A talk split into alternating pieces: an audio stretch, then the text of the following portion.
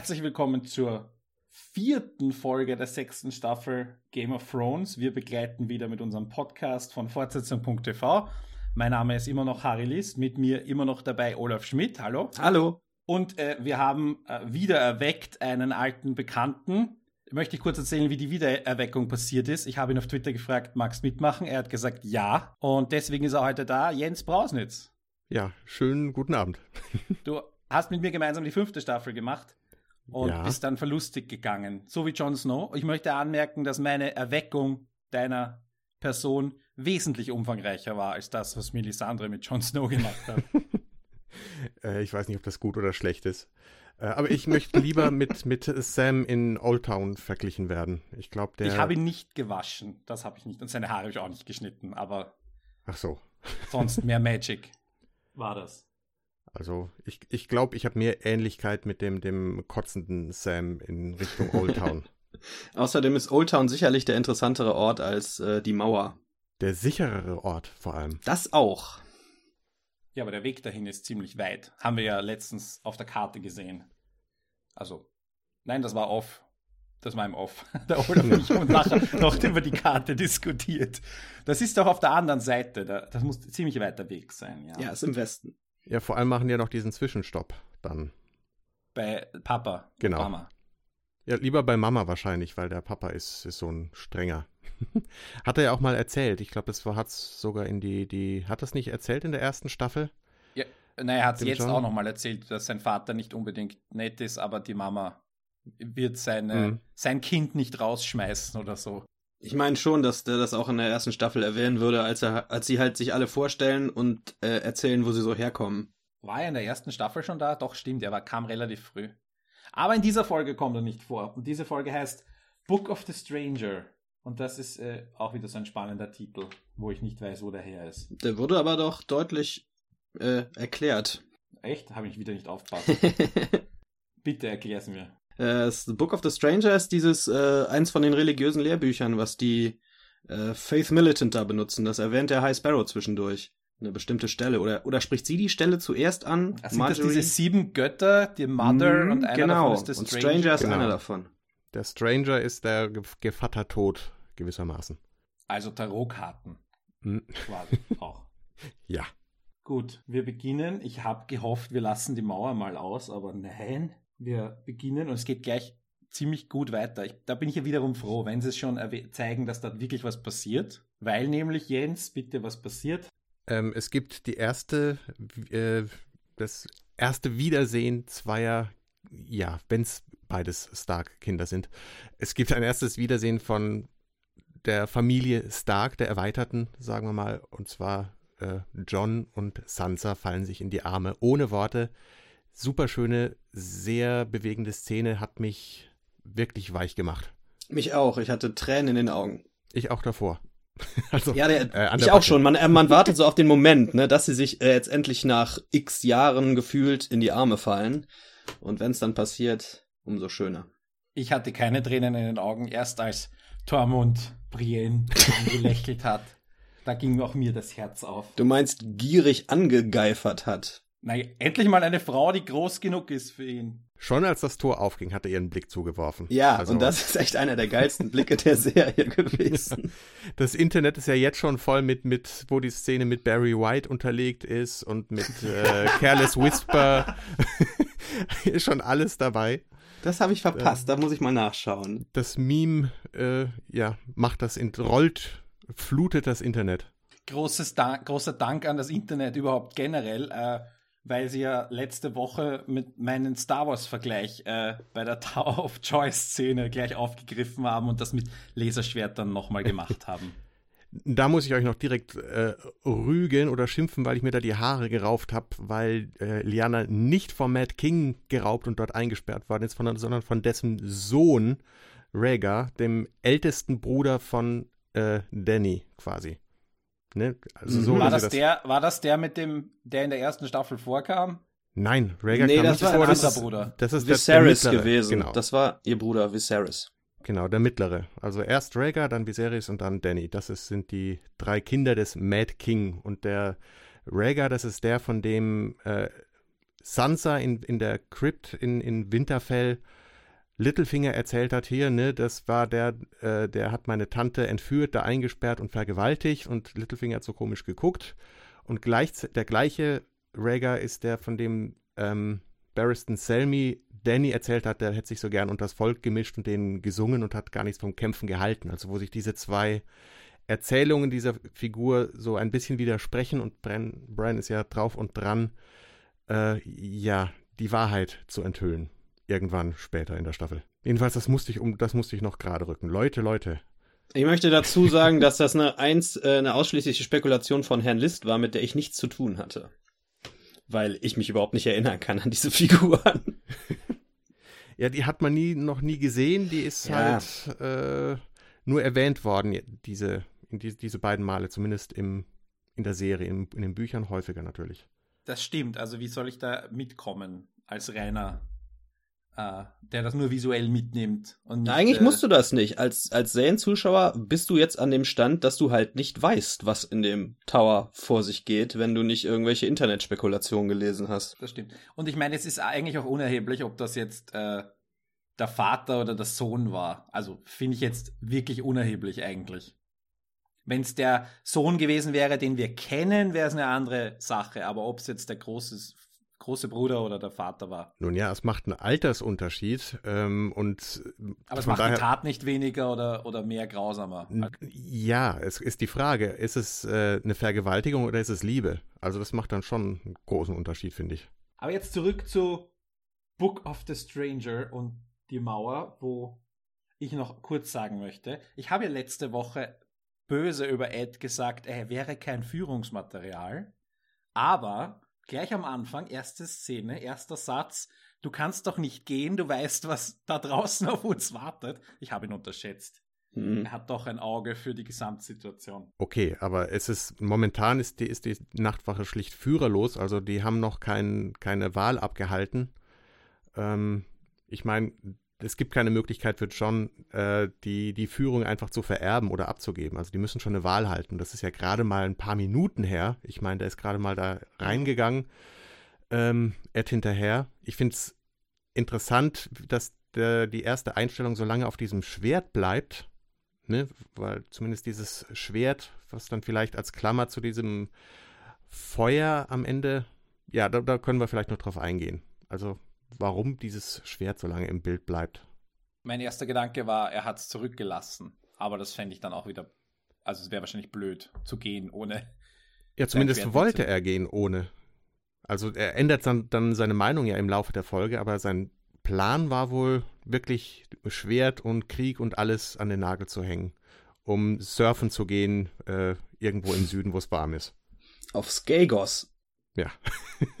das wäre ja, äh, das wäre ja im Norden. Also das wäre zweit nördlich. Eher die Summer Isles. Okay. Dann greifen wir kurz vor. Das Schwert ist jetzt, äh, das hat er von Mormont bekommen. Genau. Und der hätte das eigentlich seinem Sohn geben wollen, aber also es, ist, es gehört nicht der Nachtwache, sondern es ist eigentlich ein Familienerbstück, das die Familie gewechselt hat. Aber es ist kein. Ja. Also es gehört nicht der Nachtwache, also es ist schon sein Besitz. Ja, also er hat es von dem Lord Commander bekommen, weil es äh, Jorah, dem Unehren haften, ja, unehrenhaften Sohn eben nicht übergeben konnte. Ähm, und er ja John quasi als Ziehsohn angenommen hat, der es sich verdient hat, indem er ihm das Leben gerettet hat und weiß der Geier. So, so ein oh. Männerding halt. So ein Männerding halt. Hm? Ja. Phallus-Symbol. Okay. Ein Schwert ist für dich ein Phallus-Symbol. Alles ist ja, ein Phallus-Symbol, ich, lernt man an der Universität. Okay alles. Ich habe meine freudschen Studien schon ziemlich bald aufgegeben. Das heißt freudschen? In jedem, in jedem sozialwissenschaftlichen Fach gibt es, glaube ich, ein eigenes Seminar Phallus-Symbole. Ich äh, kann das für mein Studium nicht bestätigen. Ja, du bist zu alt. Ich das bin, hat sich erst in den letzten. Vielleicht ist das ein Unterschied letzten. zwischen dem Studium in Deutschland und dem Studium in Österreich. Nein. Du hattest auch Phallus-Symbole als Studien. Ja. Kulturwissenschaftler. Da das kommt ist man ja spannend. Rum. Da guckt man auf Penisse überall. Jawohl. Ja gut, das, das leuchtet ein. Okay. Und dann Sansa, ja, ist ready to fight. Ready to rumble. möchte ich fast sagen. Da wird es noch spannend, was als nächstes passiert. Ich möchte kurz darauf eingehen, dass in dieser Folge zwar viel passiert ist, aber es wurde viel geredet und viel geplant. Deswegen möchte ich der Folge den Untertitel House of Cards geben oder so. Nein, wirklich, es wurde viel mhm. politisiert, oder? Es wurde viel. Endlich mal wieder, ja. Ja, eh. Es wurde, es wurde, und das macht, braucht man ja auch. Wir brauchen diese als Vorbereitung, weil wie überlegen wir, wie gehen wir gegen Winterfell? Wie viele Wildlings haben wir? Kurze Bestandsaufnahme, gute Idee. Nicht einfach losziehen. Äh, wollen wir überhaupt Winterfell zurückholen? Was sind unsere Optionen? Wie werden die Leute im Norden auf entweder die Frau Stark reagieren oder den Bastard männlich Stark? Also das sind ja auch diese quasi zwei in der Rangordnung eher weit unten stehenden, aber halt diejenigen, die gerade da sind. Ist ja auch nicht unwesentlich, oder? In dieser männlich dominierten Welt, wo immer nur die Männer das Sagen haben, die, die legitimen Männer nämlich. Ja, naja, nicht, nicht unbedingt. Also wenn dann der, der Mann stirbt oder die letzten Männer sterben, wird dann der Frau ja durchaus eine Machtposition zuge, zugestanden. Konnte man ja auch bei Aaron, wie heißt sie, Lisa, Lisa Aaron sehen im, im mhm. Vale. Die war ja da jahrelang genau. Herrscherin, hat keinen gestört. Ja, ja, vor allem, aber sie hatte einen Sohn, der quasi da. Ja, der, der vielleicht der, dann irgendwann mal Thronfolger wird, aber. Äh, den haben wir ja immer noch gesehen und von dem kann man nicht so viel halten, ne? Nee. der ist eher nicht so kompetent. Aber ein gewisses Chaos-Element, das ich durchaus zu schätzen weiß. Mhm. Aber Little und Littlefinger, gehen wir gleich weiter, bitte. Gut, dass der wieder da ist. Nein, wir müssen erst noch klären, dass Melisandre sich jetzt auf die Seite von John geschlagen hat und ihn jetzt für den Auserwählten hält. Das sagt sie ja jedenfalls zum Onion Knight noch in der einen Szene. Wer bitte ist der Zwiebelritter? Äh, Davos. Er ist der Zwiebelritter. Ja. Mhm. Heißt er auf Deutsch so? Auch Zwiebelritter? Ja, der Onion Knight, ja. Er hat halt Zwiebeln geschmuggelt, das weiß man doch inzwischen, Mensch. Und Kartoffeln. Dachte, er, war ein, er, war ein, gescheiter Pirat. Nee, okay. nee, nur so Gemüsepirat im weiteren Sinne. oh Gott. Oh, Und Mann. schon sinkt mein Respekt für ihn. Oh Gott. Na gut. Und lesen kann so, auch nicht. Weiter zum Vale. Nee, also äh, ich meine, die Wandlung von Sansa äh, wirklich. Oh, oder kommt ihr, gehen wir, geht ihr chronologisch vor? Kommen wir nochmal zur, zur Mauer zurück? Nein, nein, wir machen die Mauer immer gleich am Anfang fertig. Wir gehen in erster Ganz Linie fertig. chaotisch vor weil es gibt ja noch die Reaktion auf, ich meine, äh, John war nicht überzeugt äh, von Sansa, sich gleich wieder in den Krieg zu stürzen, weil mhm. ja, er das nur mit dem Tod bezahlt hat bisher, wenn er es gemacht hat. Und erst dieser Pink Letter, beziehungsweise die Variation davon, die sie am Ende erreicht, die ändert seine Meinung. Also das ist, ähm, und das macht Sansa. Ich meine, die nicht mehr das Mädchen ist, sondern erwachsen ist und auch diesen letzten bösen Absatz selber liest, den John ihr ersparen wollte. Also da ist schon eine klare Ansage, dass, dass Sansa reifer geworden ist. Sie kann sich nicht so schön verschlucken wie, wie hier der, der, der Gründer von Pied Piper in, in uh, Silicon Valley. Das macht niemand so schön wie er. Ähm, aber vielleicht war das Bier einfach auch nur so schlecht und das lag gar nicht am Alkohol. Also darf ich da jetzt raushören, weil mich das interessiert, Pink Letter ist ein Ausdruck aus Silicon Valley, oder? Nee, nee, nee, aus den, aus den Büchern ähm, eben dieser Brief, den Ramsay John geschrieben hat. Und das nennt sich im Buch Pink Letter? Ja. Kann mich gar nicht dran erinnern. Okay, danke. Bitte. Und, Und das ist halt jetzt eine Variation davon. Ähm, es ist halt keine Fake Aria, äh, die gefangen gehalten wird, äh, sondern es ist der echte Recon. Wie wir wissen, ja. Mhm. Und dann gibt es noch, das sollte man vielleicht erwähnen, weil es eventuell noch später aufkommt, äh, Brienne, ich weiß nicht, droht sie Davos und Melisandre so indirekt so, ich habe Stannis umgebracht und ihr, ich vergesse nicht, ich bringe euch auch noch um. Wie interpretiert ihr das? Ja, so ein bisschen. Es steckt latent ist es auf jeden Fall, Fall drin. Ich meine, Stannis hat es gestanden, zugegeben und die sind quasi die nächsten auf ihrer Liste. Mhm. Also die Spannung ist da. Also, dass sie da nicht Schluss macht, weil Stannis ist der eine, aber ich meine, aus Best, äh, der, wie war das hier, der, äh, der Schoß, aus dem das kroch, ist fruchtbar noch. Ähm, wer weiß. Also, ich glaube, vor, äh, vor allem Melisandre sollte sich warm anziehen. Gut. Mauer, check. Dann haben wir äh, Littlefinger wieder, das haben wir schon angesprochen, seine, ja, was, was hat er vor? Er. Ja, er zieht erstmal seinen Kopf aus der Schlinge, äh, weil John Royce ihm halt vorhält, Moment mal, du wolltest doch mit Sansa ganz woanders hin und jetzt kriege ich hier mit, äh, du sollst die mit dem Bolton verheiratet haben. Ähm, und nur wegen diesem Namenstag geschenkt, dem verspäteten, äh, ähm, ja, zieht er dann, ja. zieht er der John Royce seinen Kopf aus der, der Mond, Mond, Moondor, ne, aus, durch die er wieder geschmissen werden soll. Also äh, das Vale ist, ist, ist so ein bisschen das Dawn 2. Das ist genauso unterentwickelt oder ein bisschen. Es ist besser als Dawn, aber es kommt halt auch nicht so gut weg. Ja. In der Adaption. Das stimmt, das stimmt schon ein bisschen. Ich finde, es ist in den Büchern aber auch nicht sonderlich gut ausgearbeitet. Und der Plan ist jetzt. Besser, aber halt auch vielleicht langweilig. Ich fand, also da in den Büchern fand ich Dorn spannender, glaube ich, als, als das Vale, aber ich, ich beziehe mich jetzt nur auf die Serie. Okay. Also John der Royce. Plan ist jetzt. Entschuldigung. Ja. Nein, bitte. Ja. Äh, ähm, ja, der John Royce ist in den Büchern ja auch der, der, der wichtigste Bannerman äh, für, für das Haus Aaron. Und was man vielleicht nicht mehr so auf dem Schirm hat oder was, was äh, untergeht, das ist der Vater von diesem Weimar Royce. Das ist der, dieser Nachtwachen-Typ, der in der allerersten Folge am Anfang stirbt. Ne? Das ist der, dessen Vater. Äh, ich könnte nicht behaupten, dass ich mich daran erinnern kann, obwohl ich die Auftaktfolge dreimal gesehen habe inzwischen.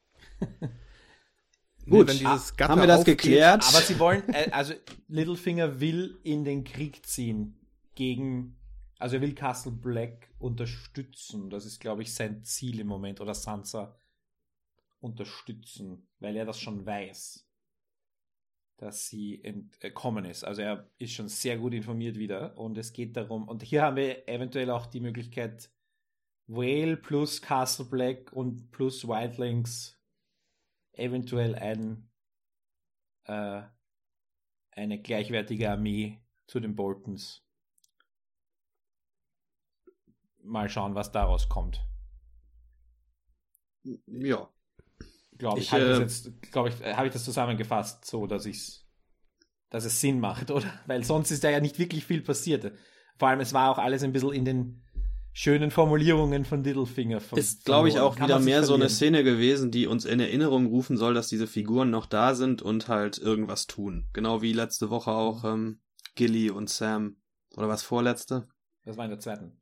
Ja, das ist so die, ein bisschen die B-Stränge, aber man weiß halt nicht, wie wichtig. Aber äh, gut, vier, es hat vier Folgen gedauert, bis er, bis er wieder auftauchte, also drei Folgen. Ähm, ja, und er hält sich jo. halt alle Optionen offen, nach wie vor. Also, ich meine, das war eine politische Heirat mit Sansa dort. Das war quasi so ein bisschen die Wette gegen das Haus Lannister, mit dem er ja eigentlich noch verbunden ist. Ähm, und wie er sich letztendlich entscheidet, wenn er mit der Armee dann im Norden ankommt, da sollte man auch mal abwarten, auf wessen Seite er sich schlägt, weil vielleicht guckt er erstmal nur zu, um sich dann auf die Gewinnerseite zu schlagen, mhm. wie er es immer so gerne tut. Ähm, oder eben guckt, sich das Chaos anguckt, um dann da auf der richtigen Seite rauszuklettern. Höher, höher hinaus, ne? Mhm. Also, ja. den Royce hat er ja hier äh, im Einsatz quasi abserviert und den, dem Loch vorgeworfen, um ihn dann gleich wieder rauszuziehen, um ihn als loyalen Anführer hier äh, für das Heer an, an seine Seite zu ziehen. Also, da, da hat er schon wieder so seinen doppelten Tulip vollführt und das, da kann er wieder einen drehen, bis er sich mhm. irgendwann selber drin verheddert. Mal sehen. Gut. Wo machen wir weiter? Bleiben wir in Westeros oder wechseln wir das hinüber nach Marine? Ich würde tendenziell sagen, lass mal in Westeros bleiben und das mal okay. ein bisschen kontinental abhandeln was wie, dann machen wir King's Landing, wo ja. mhm. der äh, Jonathan Price wieder eine gute Szene spielen darf. Der kann alles gut spielen. Ja, ich mein, man muss jetzt schon sagen, es ist schon ein bisschen, äh, es ist noch nicht, es ist noch nicht redundant, aber es ist schon repetitiv. Stark. Das ist auf jeden Fall, fand ich dieses Mal, war schon so eine Art Fanservice-Szene. Auch so ganz langsam an den ranzoomen, ohne Schnitt, wie er die ganze Zeit das so Das ist eine Fahrt, kein Zoom. Das ist eine Fahrt. Okay, Entschuldigung. Für mich sieht's aus wie ein Zoom. Äh, die Kamera, oh. das Bild wird größer, während er spricht, können wir uns darauf einigen. Der Bildausschnitt wird ja, kleiner. aber der Hintergrund verzerrt sich nicht außer Proportion, deswegen ist es eine Fahrt. Weil sonst würde es so aussehen wie, wie bei Hitchcock. Gut, das ist aber gar nicht mein Punkt, sondern nee, der nee, Punkt ist, nicht. dass sie das halt machen, um den Schauspieler mal so richtig äh, zu präsentieren, finde ich, dem Publikum. Ja, das machen sie aber nicht und, nur bei ihm so, das, das war schon häufiger so. Seine, seine Augenbrauen kommen, machen das vielleicht halt. Oder weil es wirklich fast so aussieht, als würde er in die Kamera gucken. Also die Kamera fährt nicht, sondern sie wird angezogen durch die Augenbrauen, hast du das jetzt gerade gesagt? ja, das ist Gravitation, genau. Gravitas. so funktioniert es, alles klar. Okay. Äh, wir wissen aber inzwischen, wir wissen jetzt, äh, Marjorie haben wir, glaube ich, schon einmal gesehen in dieser Staffel. Mhm, aber haben wir. Loris noch nicht. Der, ah, der schaut ja schlimm aus. Mhm. Und ist auch eher. Zudem sind die auf jeden Fall weniger freundlich, offensichtlich. Ja, also der, der, der High Sparrow hat ja zumindest nur mal gesagt, als er die, die Marjorie besucht hat, zum ersten Mal zu, zur Septa Unella hat er ja dann gesagt, und sie solle sich um die anderen Gäste kümmern. Ähm, Vielleicht bezog sich das auf Loras, dem sie auch vermöbelt mit dem Buch. Dem liest sie wohl nicht nur vor, sondern haut es ihm um die Ohren. Zumindest sieht er so aus. Ich bin sicher, die haben noch mehr als zwei Leute da. Ich, ich weiß es einfach, dass sie da noch 30 Leute in irgendwelchen Verliesen haben. Ja, und die wird, werden alle alleine von Septa Unella ver, äh, verwaltet. genau. Damit die auch den ganzen Tag was zu tun hat. Die kann ja nicht überall acht Stunden rumstehen, dann muss ja auch mal eine Zelle weitergehen. Ich fand das sehr schön, dieses Ding, dass sie, dass sie äh, ne, Reading at me, ne? nicht Reading to me, sondern Reading at me. Das war sehr schönes Ding. Das habe ich nicht verstanden. Kann mir das einer erklären?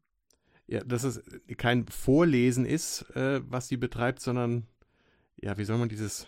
Beschallung. Ja, Beschallung. Um Beschallung willen und nicht um äh, Informationen zu vermitteln. Sie dröhnt einen zu damit, aber es ist, es ist kein okay. Vorlesen. aber ja, da muss man, muss man äh, das gut verstehen, ja, was der Unterschied ist, ist klar. Ja, und dann Cersei und Tommen wieder eine, ja, das habe ich ehrlich gesagt schon wieder vergessen. Ja, aber ist, ist, ist bei Marjorie nicht, nicht noch ein bisschen äh, Spekulation angebracht?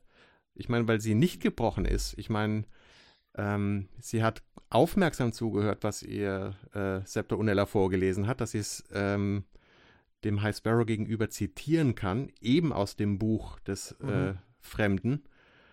Ähm, und zwar an der richtigen Stelle. Das heißt, die findet im Prinzip den Weak Spot beim High Sparrow raus, ne? weil der erzählt ja, ist direkt mal aus eine persönliche Kamelle hier von, von Schuster, bleib bei deinem Leisten. Ähm, und zwar literally. Ja. Schuster. Genau. Und wo nicht klar ist, wer spielt hier eigentlich wen aus. Aber zumindest ist, ist Marjorie auf der Höhe, äh, was ja auch rauskommt, wie sie dann äh, Loras gegenüber, wie sie dann von lauter Stimme zu leise wechselt. Also wirklich nach dem Motto, bis hierhin werde ich abgehört und vermittel jetzt aber Loras nochmal was ganz anderes. Wo halt auch klar ist, dass der gebrochen ist und da eben nicht mehr rauskommt wieder der schwächere Bruder ist, wie dreimal in dieser Folge. Also bei, bei Sansa und John war es ja auch Sansa die stärkere. Bei Yara und, und äh, Fion haben wir das dann auch gleich nochmal. Und hier halt mhm. auch wieder die, die starke Schwester und der, der schwache Bruder, dem aufgeholfen werden muss in irgendeiner Form. Und ich traue der Mar äh, Marjorie auch zu, dass die die beiden aus dieser Situation rausholt, indem sie gesteht in irgendeiner Form, so dass es vielleicht sogar zu, zu einem Vergeben kommt. Was ich mir übrigens vorstellen kann. Ähm, ich ich habe hab dann mal heute überlegt und was mir einfiel, ist ja, ne, wenn ihr euch erinnert, als Marjorie nach King's Landing kam, hat sie sich als erstes eigentlich um die Armen gekümmert, ne, was ähm, Joffrey ja. so, so komisch beäugt hat, aber sie hat im Prinzip was sehr ähnliches gemacht, was der ähm, Sparrow eben auch macht. Und vielleicht kann sie das in irgendeiner Form benutzen oder sich diesen Street Credit äh, gut schreiben lassen, dass die irgendwie aus dieser Nummer rauskommt. Oder spätestens Ähm, ja. Ja, in, und in dieser, in dieser Rechtswelt hier hat sie ja von den, von den drei, die am meisten bestraft werden, das geringste Verbrechen begangen, weil ihr Verbrechen war Lügen. Cers Cerseis Verbrechen war Inzest, zumindest bewiesen mit Lancel. Mhm. Und ähm, sein Verbrechen ist äh, Homosexualität. Ne? Also in, in dieser Gesetzeswelt ist ja das, nehme ich doch an, dass das Lügen das, das geringste Verbrechen ist und sie da quasi nur ohne Trial rauskommt.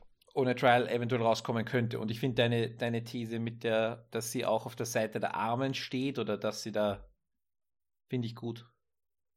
Habe ich gar nicht dran gedacht. Ja, mal gucken. Ähm, ich ich glaube halt, dass Cersei gelogen hat. Weil was Tommen äh, äh, vom High Sparrow erfahren hat, das hören wir nicht, sondern nur, was sie dann, weil da ist dann genau der Schnitt und sie erzählt das ja nur in diesem, äh, dem, dem, äh, hier dem, dem, na, Council. Ähm, mhm.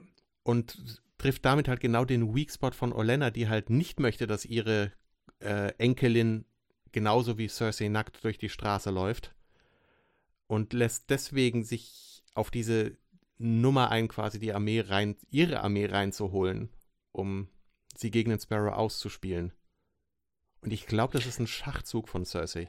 Also glaubst du, dass das nicht wirklich passiert ist, dass sie Marjorie mit dem Walk of Shame bedroht haben, sage ich mal, sondern dass Cersei das nur erfunden hat, um jetzt ihre Machtposition da durchzusetzen?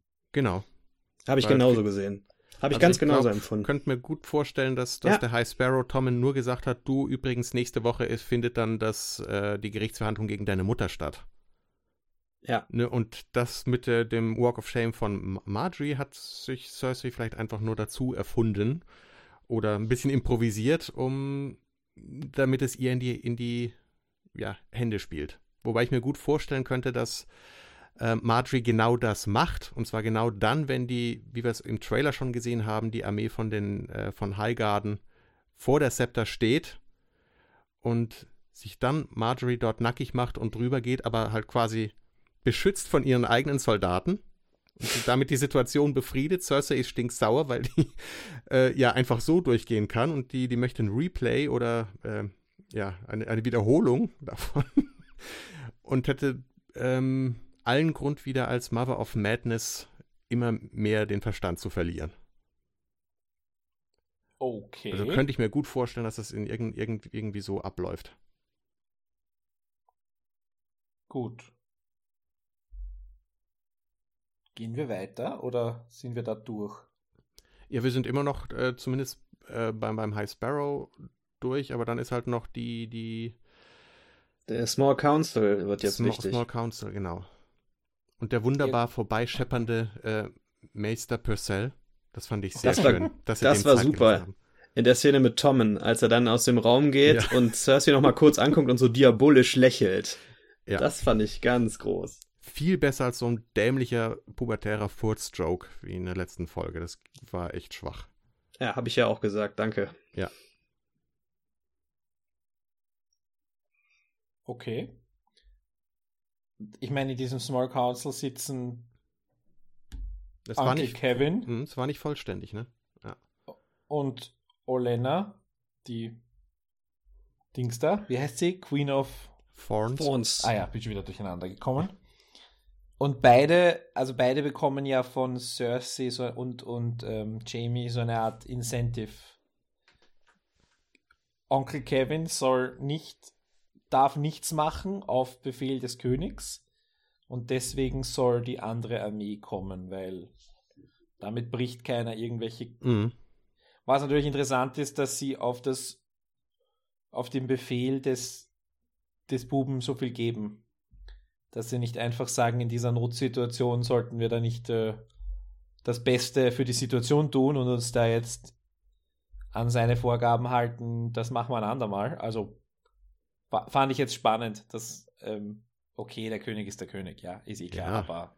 Also der sagt eigentlich, wo es lang geht, aber wie sie halt auch sagen, wenn das Ergebnis stimmt, dann wird er kaum lange sauer bleiben. Vor allem, wenn sie dann, wenn er dann mhm. neue Pimper-Rekorde aufstellen kann, äh, vergisst er alles andere wahrscheinlich eh wieder. Gut. weiter geht's. Du hast es schon angesprochen. Äh, starke Schwester, schwacher Bruder. Iron Islands.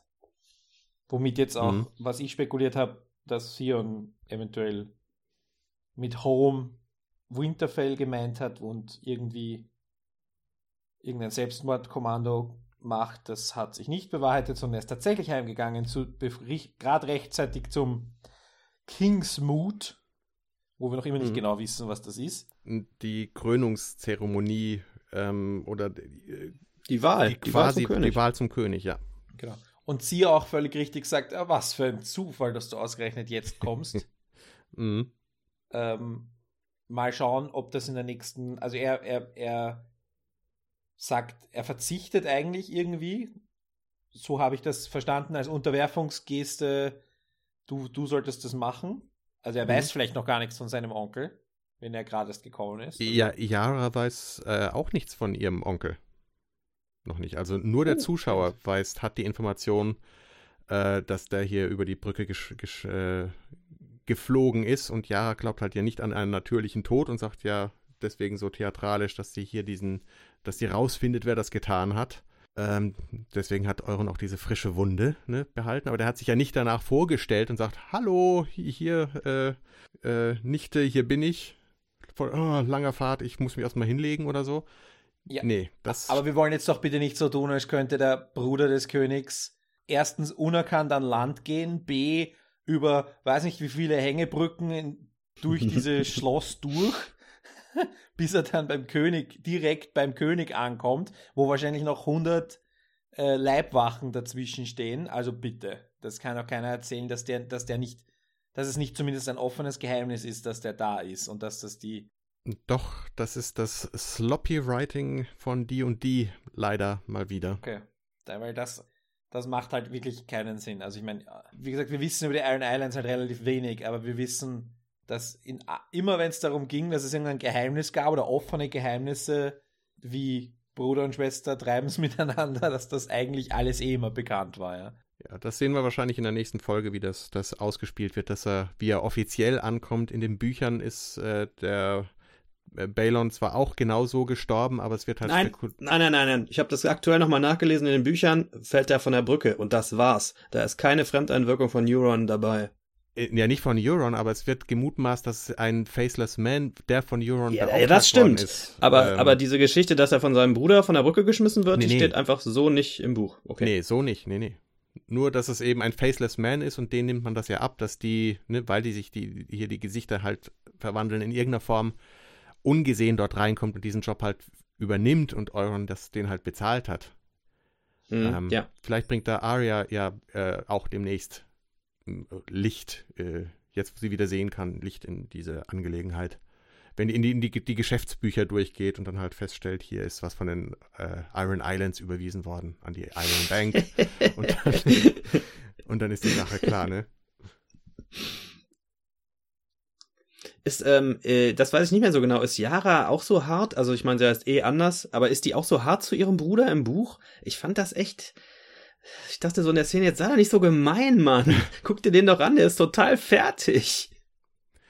Ja, aber das ja Ich habe den so gehasst in den ersten beiden ja. Staffeln. Jetzt tut er mir leid. Das kann doch wohl nicht wahr sein. Doch, das ist ja auch das. Das fand ich auch in den Büchern so großartig. Also man man hat Fion so wunderbar gehasst und dann ja. tauchte in den Büchern diese komische Figur Reek auf und bis man da dann überhaupt begriffen hat, dass das Fion ist, das ist so ein Schock und Schreckmoment im Buch gewesen, der in mhm. der Serie eher leider so rausgefallen ist, weil man es ja direkt gesehen hat, was man in den Büchern retrospektiv erfährt, weil man gleich mit diesem gebrochenen Fion als Reek anfängt ne, in dem Zähne fehlen und Finger kuppen und was weiß ich. Äh, also man sieht bestaunt das Ergebnis und hat keine Ahnung, wer das ist.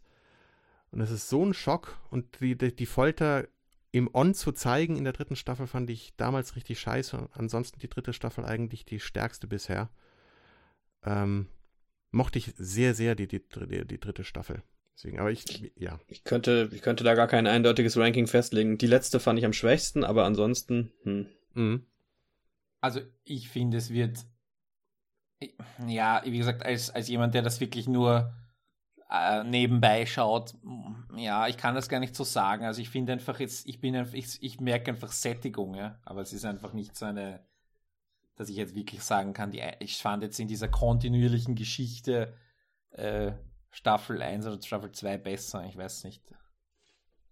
Nachdem das ja auch irgendwie so kontinuierlich sind, weil ich meine, ich kann das jetzt, wenn ich das zum Beispiel jetzt mit der äh, Fantasy-Geschichte, die jeder kennt, Harry Potter vergleiche, wo jedes Buch abgeschlossen war in irgendeiner Art und Weise, da kann man das quasi vergleichen. Und auch bei den Filmen irgendwie und sagen, hey, das eine war der beste. Beste Buch und beste Film. Aber da fällt mir das halt schwer, vor allem auch eben zehn Folgen immer miteinander zu vergleichen. Deswegen. Ja, das sehe ich genauso. Bei Harry Potter könnte ich einen eindeutigen Favoriten nennen, bei Büchern. Bei den Filmen, ja, bei den Filmen eigentlich auch doch. Es ist das gleiche nämlich. nee, nee, bei mir nicht. Ach so. ja, da bin ich eh raus. Wir reden hier von Nummer drei, oder? Ich rede beim Film von Nummer eins, beim Buch von Nummer vier. Okay. Nein, Goblet of Fire als Buch finde ich am besten. Äh, aber den Film, da finde ich den ersten am besten. Weil okay. er alles noch so schön Fantasy, bunt, herrlich, ja. Aber lass uns zurück zu Herrn Martin kommen. Wer? Ah ja, der. ja, Fion unterstützt ähm, die, den Königsanspruch seiner Schwester. Gut. Genau.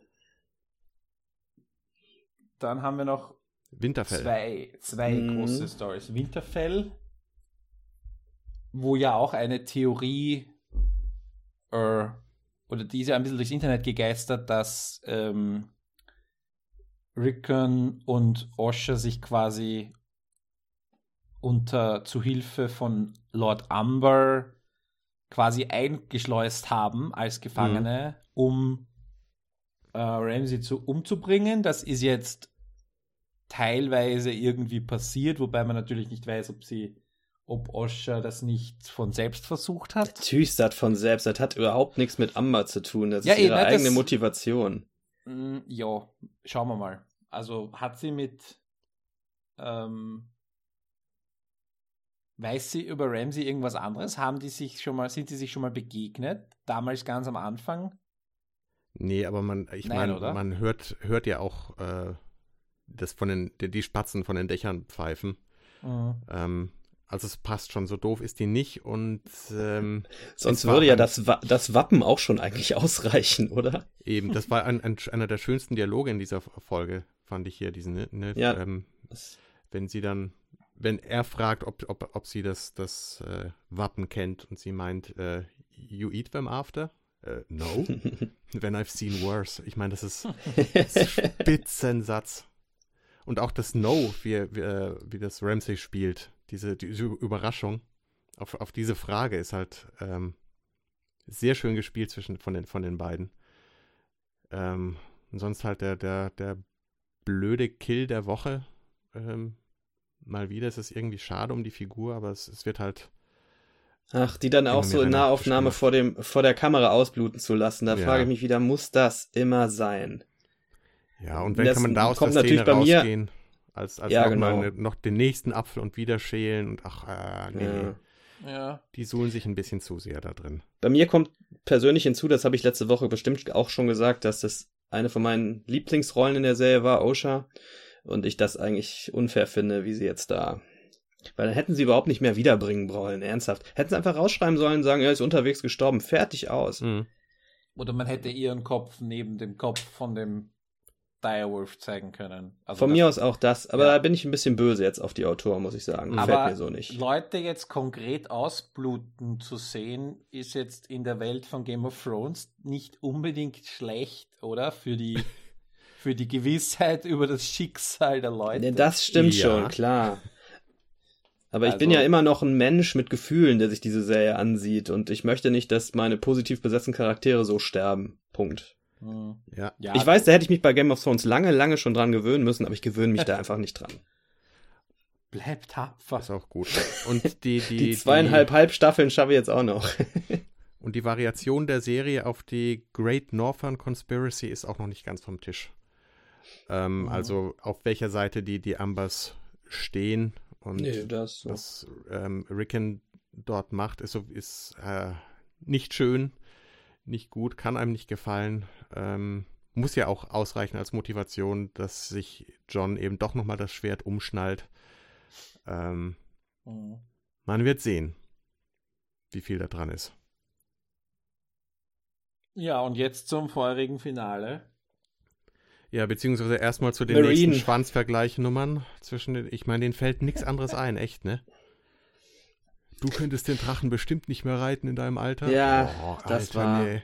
Ich dachte eigentlich ja, habe ich am Anfang auch gesagt, der äh, der Podcast, dass ich das für eine gute Kombination halte, die beiden, weil das mhm. die ersten zwei Szenen von denen, die waren sehr unterhaltsam. Jetzt finde ich es ein bisschen plump. Ja, und genau, die waren gut und dann fiel ihnen nichts mehr ein. Dann fallen kommt ihr Fallback-Szenario auf auf irgendwelche Peniswitze. Mhm. Und Jens, du und ich, wir haben uns in der fünften Staffel noch über Odd Couples ja. jede Woche gefreut mhm. und das haben wir diesmal noch nicht. Ja, so bei den beiden klappt das nicht so richtig. Nein. Also das Einzige, was, was, was noch fehlt, das, das heben sie sich dann vielleicht fürs nächste Mal auf, ist irgendein Grayscale-Viagra-Vergleich, äh, den, den Dario anstellen kann. Hier, da man, könnte man doch was draus machen hier, wenn man das Oh Gott, oh einsetzt. Gott, oh Gott, mal es nicht an die Wand, bitte. ja, Himmel, Arsch, ey, echt, nee, es reicht. Bitte, was passiert hier? Ähm, es passiert, dass Dario sein Messer nicht abgibt. Und wir das auch, finde ich, ist wirklich echt kein spannender Moment gewesen, weil es mega offensichtlich war, dass das er das Messer, Messer jetzt doch behält. Frau als Griff, ja. vor allem ja. noch. Ja. Ähm. Okay. Und sie machen eine Stealth Operation, mhm. die halt ein bisschen spannend ist. Aber Na. überhaupt nicht funktioniert. Aber überhaupt nicht funktioniert, ja. Ja, also man könnte noch, könnte noch sagen, okay, den beiden kann man äh, oder kann man es abnehmen, dass die es in irgendeiner Form schaffen, sich da reinzuschleichen. Äh, ich meine, Dario hat äh, führt ein Arak, ne, diese diese Dothraki-Waffe und kennt sich mit der Kultur aus von von Jorah. Wissen wir es, dass der Bescheid weiß und dass er es irgendwie hinkriegt, sich da reinzuschleichen. Das nehme ich denen noch meinetwegen gerne ab. Aber dann das hier diese, diese Pinkelnummer, dass sie dann hier mal eben Danny über den Weg laufen. Ich meine, wenn, wenn das, was weiß ich, bei der Toilettenbude gewesen wäre und die hätten dann, dann, dann Loch rein, keine Ahnung, irgendwas und einfach gewartet. Man hätte sie gesehen, dass die dort bei der, der den Doschkalin-Tempel-Toiletten warten, bis halt die richtige kommt. Das wären zwar auch beschissene Jokes gewesen, aber es wäre ein bisschen glaubwürdiger gewesen, als dass ich mal eben über den Weg laufe. Ich, ich finde die Idee doch ganz lustig, dass die da vielleicht in diesem Riesenlager einfach in der Mitte so 50 ähm, so Dixie-Klos stehen haben. finde ich gut, das wäre doch was. Ja. Okay. Und dann schmieden sie einen Plan oder hatte Danny den Plan schon vorher? Ja, da machen schon. sie eine Sache wieder schwächer, als, als sie bestimmt in den Büchern rüberkommt. Also ganz abgesehen davon, dass Dario und Jorah in den Büchern ganz, ganz woanders sind und ganz andere Probleme haben, beziehungsweise einen ganz anderen Flug gebucht haben, ähm, machen sie hier die Nummer, die Danny abzieht, schwächer, weil sie quasi auf die Hilfe von diesen zwei Jungs angewiesen ist obwohl sie mhm. eigentlich komplett auf die Hilfe der, der Doschkalin zurückgreifen kann, deren Vertrauen sie gewinnt. Ich meine, sie hat ja genug Zeit, die, die, die sitzen ja eh nur den ganzen Tag zusammen. Ähm, und was einen wahrscheinlich auch gleich zu der nächsten Nummer bringt, warum brennt diese Hütte so schnell ab? Und ich meine, in den Büchern, ich bin davon überzeugt, dass da erst die Szene kommt, dass die hier die Feuerlöscher verstecken ähm, die, die, die äh, Notausgangsschilder abschrauben und äh, was Benzin am Boden vergießen, weil das genau. muss auch passiert sein, offenbar. Ja, das muss passiert genau. sein, das sehen wir aber nicht, genau. Und das wird halt weggelassen und das macht die Nummer halt ein bisschen unglaubwürdiger und schwächer, als sie garantiert in den Büchern rüberkommt. Hm. Ist halt weil wieder ein bisschen schade. Dass äh, für was 10, 15 kräftige Männer diese Tür nicht auftreten können oder sonst irgendeine Holzwand auftreten und ich meine, was liegt dort herum? Stroh, weil Pferdevolk würde irgendwie Stroh Sinn machen als Bodenbelag und ein bisschen Holz. Das kann einfach nicht so schnell in Flammen aufgeben. Also. Ja, wir müssen das jetzt einfach so hinnehmen. Wir müssen das jetzt so hinnehmen. Dass, Mich hat die äh, Niederkniererei da am Schluss eigentlich mehr gestört, als äh, das geht mir echt zu schnell äh, am, am einen Moment wollen sie sie quasi noch irgendwie loswerden und dann plötzlich äh, sind alle Dothrakis plötzlich begeisterte äh, Khaleesi-Fans. Ich weiß es nicht. Ich glaube, die, die meisten Dothraki haben gar nichts mitgekriegt und dann kommt eine äh, Blonde, blonde Frau, Frau, die schon wieder nicht ihre Haare verloren hat. Warum nicht? Weil sie dann scheiße aussieht. Ist mir egal, ist aber realistischer. Ja.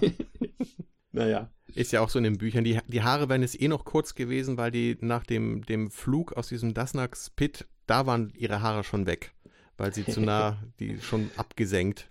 Also die wäre mit Stoppelfrisur rein und dann halt zack schon wieder gleich äh, auf Stummelniveau runter. Yo, Dothrakis, was geht? Sehr gut. Aber trotzdem wieder eine, eine schöne äh, Ansprache in einer erfundenen Fremdsprache. Das, äh, ich meine, das Drakaris war so, äh, hat so gut funktioniert und das in diesem Fall halt wieder. Wenn sie nicht Englisch sprechen muss, ist, ist Emilia Clarke eine richtig gute Schauspielerin. Ich habe auch gedacht, die sollte das einfach auf der Straße aussprechen. Die spricht auch jetzt bestimmt fließend Dothraki inzwischen. Überhaupt kein Problem, würde ich immer so im Bus und so. Hm. Ja. Und Wir haben noch Marine ver- übersprungen. Äh, hatten, ihn ich, ja, und okay. Dann komme ich auf eine Sorry. Theorie gleich noch zurück. Aber Wenn wir dann machen wir die. Theorie jetzt zuerst. Sind wir ja eh quasi thematisch Ja. wahrscheinlich. Ähm, weil für mich, ich habe ich hab so, so lange auf diese Dosh Kalin-Nummer gewartet, weil die für mich äh, eine der, der, der Schlüsselmomente vielleicht für die Auflösung von, von Game of Thrones überhaupt ist. Weil dieses äh, Weiß Dofrak War es Dothrak? ist die einzige Stadt in diesem ganzen, in dieser ganzen Welt, diesem ganzen Kosmos, wo es keinen Mord und Totschlag gibt. Also wenn jetzt nicht gerade hier irgendwelche Fremde halt doch Waffen reinschmuggeln. Das ist verboten und funktioniert dort. Ich meine, selbst unter diesem Reitervolk, und das ist eine Sache, die aus Respekt in irgendeiner Form mit diesen Doschkalin zusammenhängt, mit diesen äh, Karl-Witwen. Und die, ähm, die Szene, die, die mir halt fehlt, ist diesen, ein längerer Dialog zwischen ähm, diesen alten Ladies, diesen weißen alten Damen und, und Danny. Ähm, das Einzige, was, was bleibt, ist dieser eine Satz, den diese Priesterin oder äh, äh, ältesten Chefin, wie auch immer, von sich gibt, Mhm. dieses We are not queens here, uh, but the Karls depend on us for our wisdom. Und das ist der Punkt. Ich meine, deren Weisheit, auf die vertrauen dort alle und die hält, diese Weisheit dieser alten Frauen hält den Frieden in dieser Stadt. Das ist genau das, was Danny für Marine oder die Slavers Bay braucht. Das ist genau das, was Tyrion dann ja auch äh, in Marine den, den, diesen anderen Leuten gegenüber sagt. Du kannst nicht die Sklaverei abschaffen, wenn du kein System an deren Stelle setzt. Und das System, das dort fehlt, ist eben das System, die, das die Doschkalin in irgendeiner Form repräsentieren. Was fehlt, ist so eine ähm, Genealogie, wo das herkommt, wie das entstanden ist bei den, äh, dem Reitervolk, aber das ist halt genau die Regierungsform, die Danny wahrscheinlich jetzt in das Slavers Bay äh, installiert, um dann endlich äh, ja segeln gehen zu können. Den scheiß Kontinent zu verlassen. So.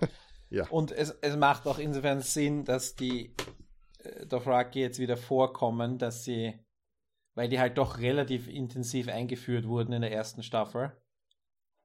Und ähm, Mhm. es wäre irgendwie sehr verschwendet gewesen, wenn die nicht nochmal eine Rolle gespielt hätten. Und meine Befürchtung war halt, dass das jetzt ähm, äh, zu lang wieder irgendwie von vorne losgeht oder was ähnliches passiert. Deswegen bin ich froh, dass das jetzt schnell passiert ist, aber deine Erklärung, Jens, finde ich logisch, finde ich gut, finde ich brauchbar. Nur habe ich es halt nicht erklärt bekommen in der Hm. Serie. Also ich hoffe, das passiert noch. Ja, ich, das kommt noch. Also ich, ich, es ist nur eine Spekulation meinerseits. Ja. Ähm, ich ähm, spekuliere da halt schon lang drauf. Und Wie gesagt, das ist die House of Cards Episode. Wir Ja. können über alle Politik reden hier. Jetzt, jetzt Mhm. besonders.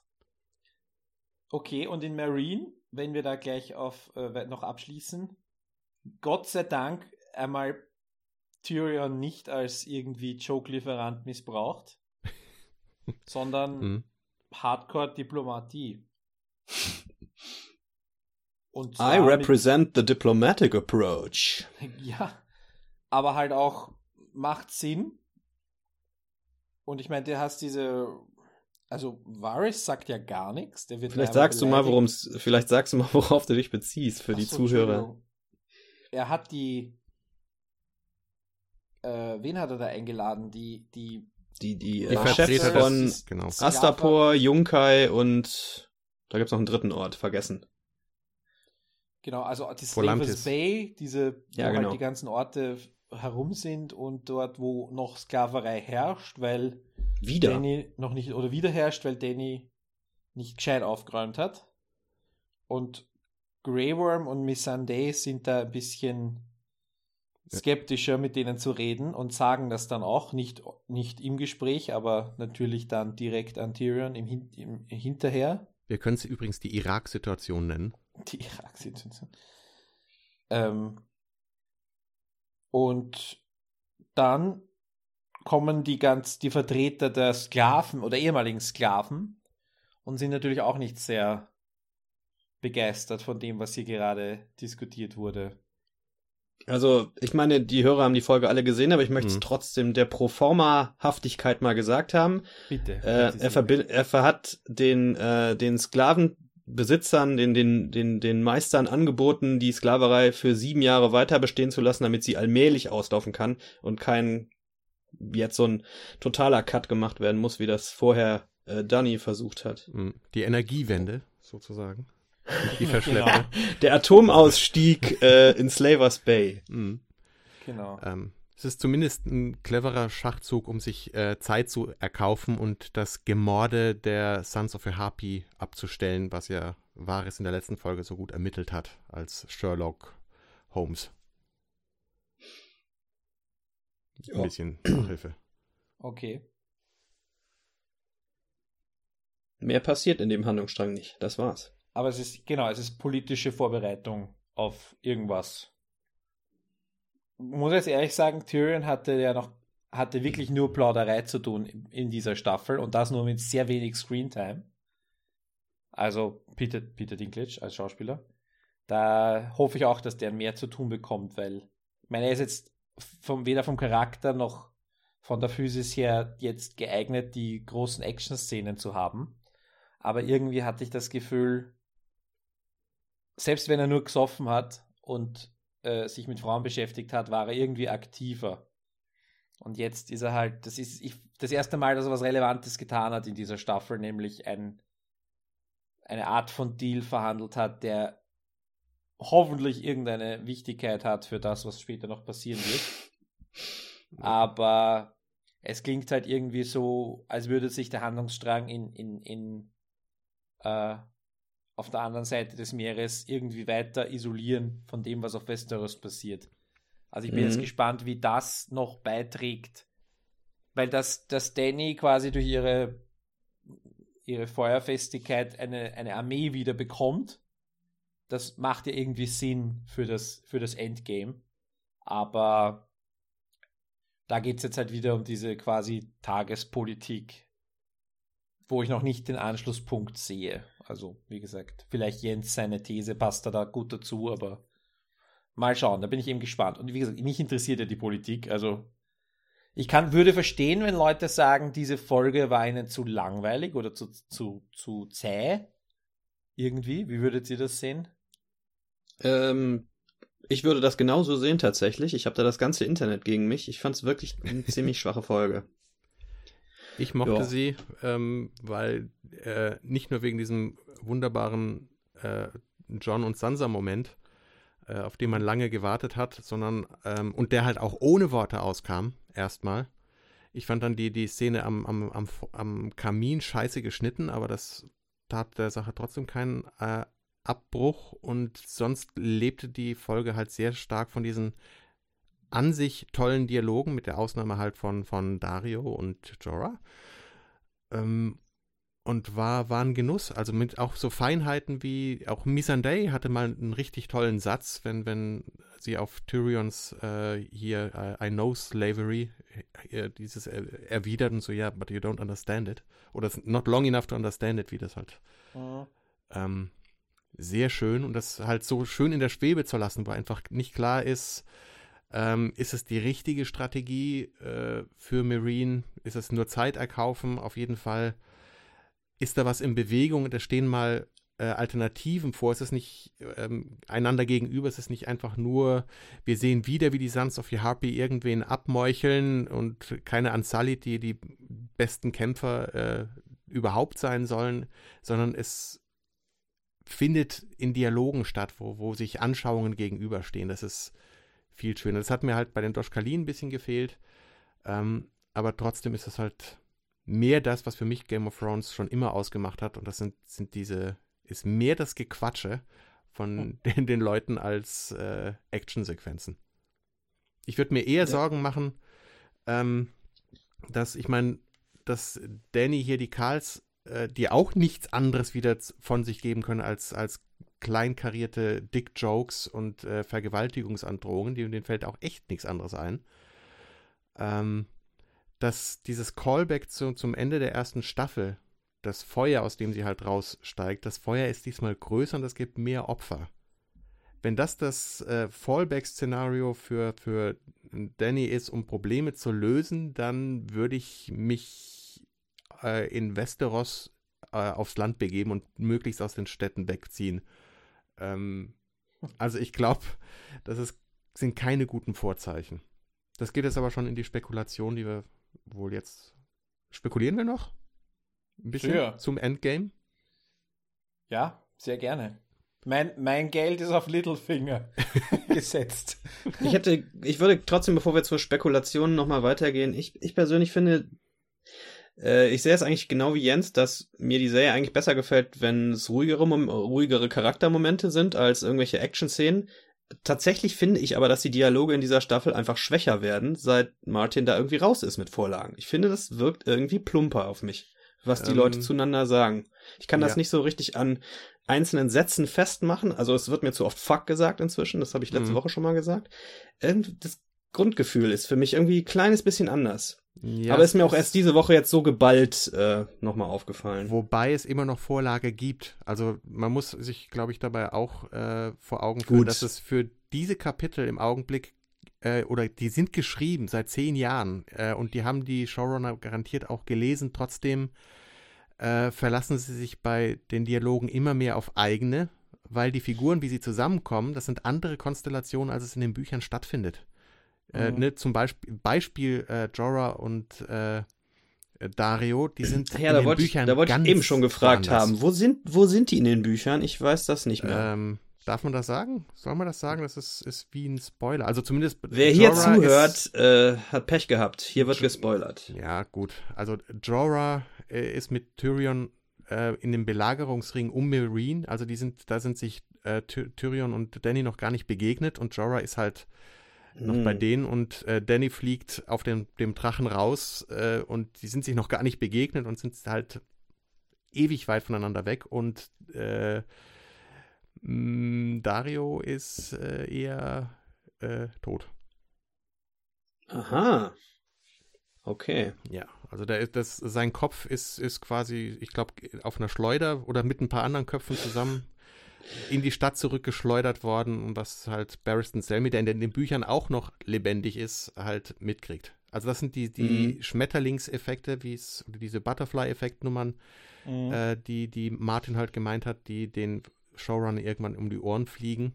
Und das ist halt genau das, was passiert, weil die steuern zwar auf das gleiche Endgame und die gleiche Endposition zu, aber ihre Figuren äh, bewegen sich einfach völlig anders über dieses Suas-Brett. Äh, und ich glaube, das liegt, deswegen müssen die sich andere Dialoge ausdenken, was in der äh, ersten Staffel ja zum Beispiel super funktioniert hat, wenn sie es mussten. Ne? Diese tolle Szene zwischen Cersei und äh, Robert Baratheon, diese eine, die sie da haben, die war ja komplett äh, erfunden, die gab es ja so nicht in den Büchern. Mhm. Und die Qualität von manchen dieser Dialoge ist halt einfach wirklich kacke. Vor allem, wenn sie zu, zu oft Fuck sagen, Fuck oder Fock oder Focken, wenn, wenn, wenn Davos. Fucking hell. ähm, äh, Fuck kam doch auch schon mal vorher vor in anderen Staffeln. Also ich habe dann, bin halt doch mal bei Stichproben drüber gestolpert. aber in dieser Dichte nicht und es waren garantiert nicht so viele Dick-Jokes äh, wirklich Ich, in, in Serie. ich finde, die, die Fax und diese Sachen in dieser Staffel, die klingen halt einfach mehr nach Englisch 2016 als nach Englisch in Westeros, Mhm. wie es vorher in den Staffeln der Fall war. Ich glaube, so könnte, könnte ich es sagen. Ja, das wäre dann ja aber mir eine Regienummer, ne? Und nicht, nicht den, den Büchern anzulasten, aber ich, ich würde dich halt Nee, ich, ich, äh, unterstützen in der, der, der Beobachtung, dass die Dialoge insgesamt etwas wässriger werden. Das liegt, ist aber vielleicht auch eine Zeitnummer. Ähm, sie haben, haben ja noch, noch, noch einen quasi vierten Autoren jetzt ja äh, quasi befördert, äh, von den, der auch Assistent war, weiß nicht, der, der hatte die, die letzte Folge geschrieben. Ne? Mhm. Brian Cockman steht noch aus, dessen Folge, der sonst immer die Mittelfolgen hatte. Ähm, also noch gibt es Vorlage von, von äh, Martin, was das angeht. Die wird jetzt irgendwo, also ich glaube, mit der siebten Staffel sind wir, sind es halt wirklich nur noch die Plotpoints, die die Showrunner kennen und dann wirklich gänzlich auf sich allein gestellt sind. Aber hier ist es halt bei den Dosh Kalin, glaube ich, halt schon so eine Nummer, wo einfach was fehlt, was sie es vereinfacht, wo sie es vereinfacht haben. Der fürchterliche Dawn-Plot, äh, wie sie ihn ruiniert und zusammengestrichen haben. Das ging jetzt, ist vielleicht ein Spoiler für die Buchnummer, wo, wo die Ariana Martell ja eigentlich ähm, als möglicherweise zukünftige Herrscherin aufgebaut wird. Äh, ne Martin hat ja letzte Woche äh, dieses ein zweites Kapitel online gestellt aus, aus Winds of Winter, das was halt genau ein Ariane-Kapitel ist, äh, wo halt auch der Satz drin vorkommt, dass die sich am ehesten wie ein Hybrid zwischen den beiden Brüdern Doran und Oberyn entwickelt. Also quasi das Beste dieser beiden diplomatischen oder Heiß, des einen Diplomaten, des anderen Heißblüters äh, in sich vereinend äh, als, als ihr Ding. Also ich glaube, dort wird sie in den Büchern vielleicht die, die langfristig die Herrscherin über Dorn und die äh, Showrunner haben das in der Serie einfach so dämlich abgekürzt, aber eben auch hier Frauen in die, die Führungspositionen gesetzt. Ähm, was langfristig äh, jetzt immer mehr zum, zum Tragen kommt, ne? dass sich, dass die Männer auf, aus, der, aus den Herrschaftspositionen immer mehr wegsterben oder abgemeuchelt werden und überall Frauen nachrücken. Und das ist in Dorn so. Äh, Yara äh, auf den Iron Islands übernimmt wahrscheinlich auch noch eine andere Rolle, die eigentlich der dem dritten und gestrichenen Bruder vorbehalten gewesen wäre und kriegt dadurch auch eine wichtigere Rolle als in den Büchern oder momentan in den Büchern. Überall nehmen Frauen die, die, die immer mehr äh, die Führungsrolle ein. Und ich glaube, das ist auch der, der stärkste Hinweis darauf, dass der, mh, das Endgame keine männliche kriegerische Auseinandersetzung ist oder, äh, oder vielleicht so anfängt, aber das, das Ende davon ist, ist die Lösung ist eine andere, eine eher diplomatische, feminine äh, Nummer als, als man gerne annimmt. Oh, ich das glaub würde mir das sehr gut, das würde mir sehr gut gefallen, wenn das so käme. Das würde die Fans so richtig auf die Palme bringen. Einige, ja, weil, Weil die, die ganze warten ja jetzt alle auf die große Endschlacht mit Drachen und, und Eiszombies und so. Das fände ich eigentlich gut, wenn das einfach nicht passieren würde. Ja, das ist viel zu naheliegend. Es ist viel, ich, ich glaube, es ist viel zu offensichtlich, genauso wie, wie man, so offensichtlich, wie man drauf gebaut hat, dass, dass Ned Stark der, der Held dieser Nummer Mhm. ist. Dabei ist er eigentlich Mhm. Zunehmend ein Arschloch, wie man jetzt auch in dieser ersten Tower of Joy Rückblende gesehen hat, der sich halt, der halt nicht nur der reine Nobleman ist, die ganze Zeit und äh, die White Walker einerseits und die Drachen andererseits sind einfach die Massenvernichtungswaffen. Das ist die, die, die, die Atombombe auf der einen Seite und die Wasserstoffbombe auf der anderen. Also es, es ist aber beides schrecklich und es ist beides gegen die Menschen gerichtet. Ich glaube, es ist nicht die, die, die Nummer Drachen gegen die White Walker, sondern Drachen und White Walker gegen die Menschen. Und es geht eher Dann- darum, die voneinander getrennt zu halten, in irgendeiner Form unter Kontrolle zu halten, aber nicht aufeinander loszulassen, weil das dann brennt Westeros nieder. Mhm. Aber dann bleibt Essos. Wann, äh, wann hat er angefangen der, äh, mit seinem Zyklus, der Martin? Weißt du das zufällig? Äh, 25 Jahren oder so? Das wäre dann 1991. Okay, ich dachte, wir könnten jetzt vielleicht noch mit viel Spucke irgendwie so eine Parabel auf den Kalten Krieg hier rausbasteln oder so. Und den Mauerfall. Aber dann hätte er doch ein paar Jahre früher anfangen müssen, okay. Genau den Mauerfall. Na gut. Wollen wir es hierbei belassen? Es ist ja, ich könnte dem Jens natürlich noch Stunden beim Spekulieren zuhören. Ja. Ich hoffe, ich, ich sag einfach mal, am ähnlich. Ende dieser Staffel fällt im Norden die Mauer und die White Walker kommen darüber, während im Süden in Dorn die Drachen mit Danny landen. Und dann äh, Das wäre schnell, das würde mir gefallen. schnell. Äh, schneller als ich erwarte. Ich Ja. äh, rephrasiere. Nee, ich glaube schon. Äh, die Frage ist halt, wie, wie weit es mit dem Endgame geht. Und zumindest in der Vision von Danny haben wir schon gesehen, dass King's Landing eher nicht stehen bleibt, wobei ich nicht weiß, wer die Stadt verbrennt. Ähm, da wird ja auch gerne spekuliert, dass es Cersei irgendwann in Brand steckt mit diesem grünen Feuer, was wir ja auch in der Blackwater Bay eingesetzt haben. Ich glaube aber inzwischen eher, dass es, ähm, vor allem jetzt nach dieser Folge, glaube ich eher, dass Danny selber King's Landing niederbrennt mit den Drachen. Lassen wir uns überraschen. Lassen wir uns überraschen. Die nächste Folge heißt The Door. Bin schon gespannt. Jens, äh, vielen Dank, dass du dir die Zeit genommen hast und vorbeigeschaut hast. Bitteschön, gerne. Es war ein Vergnügen. Ich ziehe mich Olaf? auch wieder in meinen Lesesaal in äh, Old Town zurück. Ich sitze Genau. da Sam gegenüber und äh, uns, wir gucken dann in die Glass Candle und äh, schauen, schauen, was die Zukunft bringt. Wer mit uns diskutieren möchte, ist herzlich eingeladen äh, unter dem Podcast auf fortsetzung.tv als Kommentar oder auf Facebook oder auf Twitter.